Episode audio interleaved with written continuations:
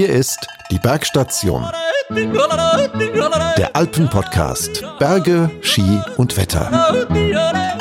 Ja gut, äh, mein, ist klar, äh, es schaut leider nicht gut aus für den Skiwinter, Freunde. Machen wir uns nichts vor. Heute ist Tag zwei nach der Corona-Krisensitzung in Berlin und die Kanzlerin, die hat ja in Abstimmung mit den Länderchefinnen und Chefs harsche Maßnahmen jetzt für den November angekündigt. Da steht zwar nichts explizit zum Skifahren drin, aber wer so ein bisschen zwischen den Zeilen lesen kann, der entdeckt klare Handlungsanweisungen, die dann doch wieder was mit Skifahren zu tun haben. Keine Sportstudios mehr, keine privaten Reisen mehr, nur wenige Ausnahmen sind erlaubt, Hotels bleiben nur für Geschäftsreisende offen. Okay, wenn euer Geschäft Skifahren ist, ihr könnt es ja mal probieren. Der österreichische Kanzler Kurz hat übrigens gesagt, ja, ey, äh, er findet das gut und es ist deshalb noch eine Frage der Zeit, bis Österreich nachzieht. Ein Virologe hat gestern Abend im ORF gesagt, was die Deutschen da machen, das passt perfekt auch für uns in Österreich. Leibernd. Übrigens in der Schweiz sieht es ja auch nicht besser aus. Und in Italien gibt's Theater, weil die Regierung in Rom gesagt hat, die Skigebiete bleiben dicht bis Ende November. Aber Südtirol will da nicht mitspielen. Doch, mir nicht mit. Die Pisten bleiben offen, auch da, wo sie schon offen sind. Bin ja mal gespannt, ob die Südtiroler das durchhalten werden. Ich glaube ja ehrlich gesagt nicht dran. Und Frankreich, oh, bon, bon, bon, da ist sowieso schon Rion va plus.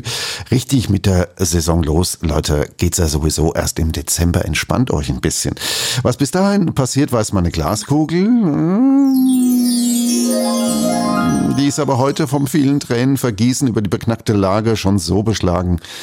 Ich sehe da leider gar nichts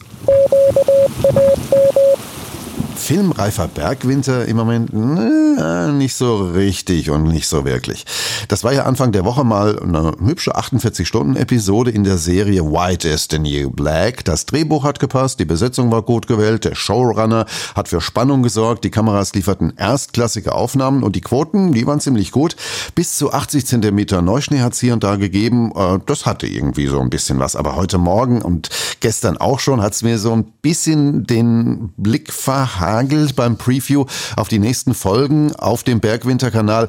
Könnte man nicht irgendwie glauben, es geht so ein bisschen in Richtung Softporno. Nicht, weil es so geil ist, sondern weil es am kommenden Wochenende die Temperaturen wieder derart nach oben knallt, dass man sich irgendwie die kompletten Klamotten vom Leib reißen will. Da möchte man doch verdammte Hacke aus dem Deep Throat brüllen. Die Frostgrenzen in den Alpen steigen nämlich am Wochenende auf über dreieinhalbtausend Meter muss es nochmal wiederholen. Dreieinhalbtausend Meter. Hallo, wir haben am Wochenende November. Das alles gestützt von einem sehr höhenwarmen Hoch, das sich so ein bisschen zentral über dem Alpenraum festsetzt. Ich nehme an, da kommen die Schwalben zurück oder so. Äh, nicht lange wird das halten. Okay, das Drehbuch sieht vor, dass sich dieser Westentaschenschauspieler dann wieder nach Osten verdrückt, aber die Neubesetzung, die reißt dann die Wurst leider auch nicht so vom Brot. Das fette Sturmtief, das sich westlich der irischen Küste bildet, das wird nach Norden geführt und an seiner Ostflanke haben wir dann wieder das gewohnte gewohnte Bild, feuchtwarme südwestliche Höhenströmung.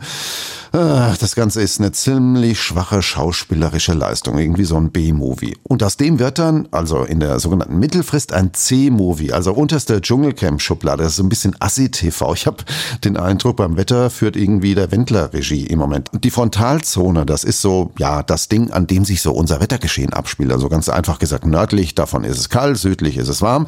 Ähm, die soll mit der Achsenkippung eines Hochs das sich dann von den Azoren nach Norden ausbreitet, bis in den äußersten Norden Skandinaviens rücken. Ja?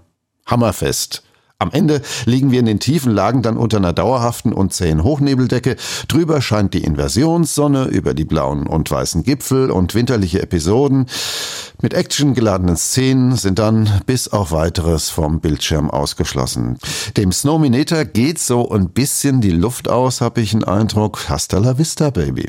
Noch mehr Berge, noch mehr Schnee, noch mehr Diskussionen findet ihr wie immer auf alpinforum.com. Dort treffen sich die Verrückten, die ständig Seilbahnen fotografieren und die Verrückten, die ständig damit fahren wollen. Bis zum nächsten Mal, euer Udo von der Bergstation.